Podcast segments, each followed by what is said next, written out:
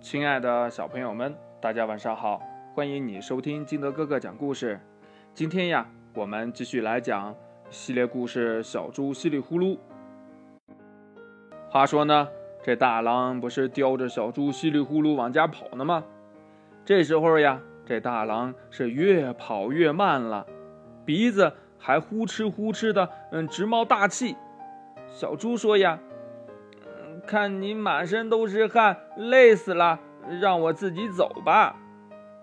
大狼先生呢，放下他，喘着气说：“ 唉，好吧，唉，我真饿得一点力气都没了。唉，要不然呢，拖你这么一个小东西，算得了什么？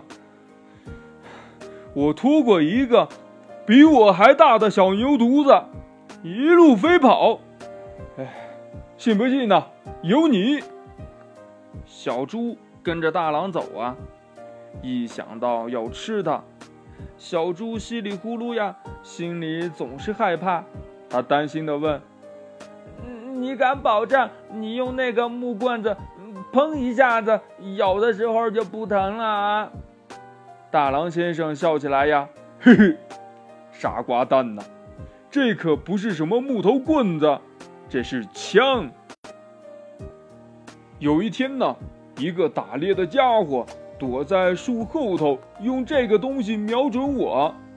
我一看他，呃，离我好近呢，反正我也逃不掉，就朝他猛一扑。那个家伙就摔倒了，呃，把这玩意儿也扔了。他爬起来就跑，呃，这么着。呃，这件宝贝呀，呃，就归我了。这里头呀，还装着好几颗子弹呢。我一扣扳机，你瞧，就是这个铁钩钩，子弹呃，就砰的一下子射出去，你还来不及疼呢，就什么也不知道了。小猪仔细看呀，那东西确实不像木棍子。小猪指着一个亮晶晶的圆筒筒。问大狼先生：“你说的那个死弹，嗯，就是从这里打出去的？”大狼先生说：“呀，哎，不是死弹，是子弹。呃，也不是从这里打出去的，呃，是从这根长铁管子里打出去的。呃，这个漂亮的圆筒筒呀，呃，是瞄准镜，放枪的时候往这里头瞧。”一瞧，东西就进了，呃，打的可准了。好比呀，我要打一只乌鸦，我就让圆筒筒里的呃黑十字呃对准乌鸦的脑壳我一扣扳机呀，砰一响，子弹准打到乌鸦的脑壳上。小猪朝四周看看，幸好没有什么乌鸦。大狼问呢，呃，我说稀里糊涂啊。呃，你找什么呢？小猪说呀，错了，不是稀里糊涂，我叫稀里呼噜，因为我吃东西很响，稀里呼噜，稀里呼噜。大狼说呀，呃，那那那就稀里呼噜好了。喂，稀里呼噜，你是不是想找一只乌鸦试试呀？小猪连忙说呀，嗯，谢谢你，我不要试。你的这件东西一点都不好玩。大狼先生最怕人家说他的宝贝不好，他不服气地说：“呀，嗯，你又没事，怎么知道不好玩？”他举着枪，瞄着前面的灌木丛说：“你瞧，要是没有瞄准镜啊，你光看见一片绿。可是呀，往瞄准镜里看，你就能看见。”一个一个的大叶片。对了，还有一颗红色的大草莓。我要是现在开枪呀，呃，准能把它打飞。小猪往灌木丛那边看，什么红色的东西都没有啊。他说呀，那地方根本就没有什么草莓。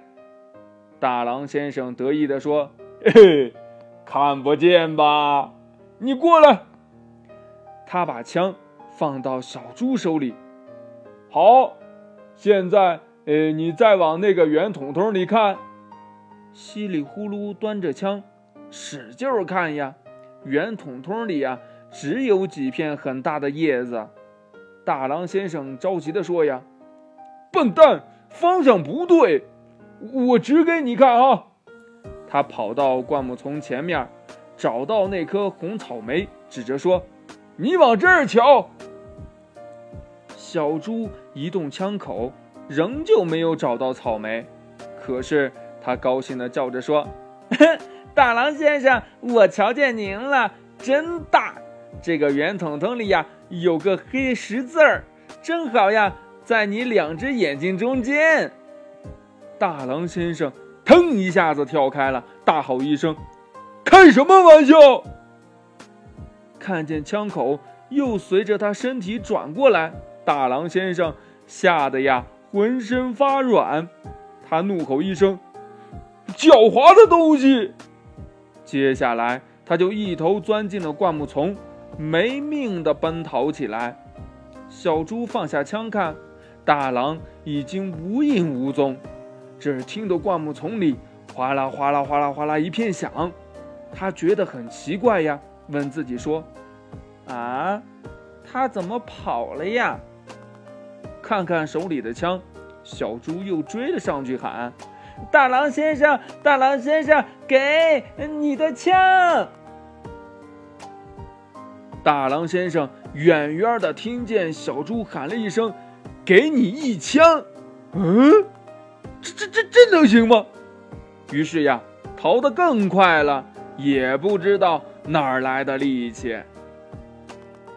故事讲到这里，接下来小猪稀里呼噜又会碰到什么新鲜事儿呢？欲知后事如何？对啦。请听下回分解。好了，亲爱的小朋友们，今天故事就到这里了。想知道小猪稀里呼噜接下来又发生了什么事儿吗？赶快下载喜马拉雅，关注金德哥哥。同样呢，你也可以添加我的个人微信幺三三三零五七八五六八来关注故事的更新。亲爱的小朋友们，今天我们就到这里，明天见，拜拜。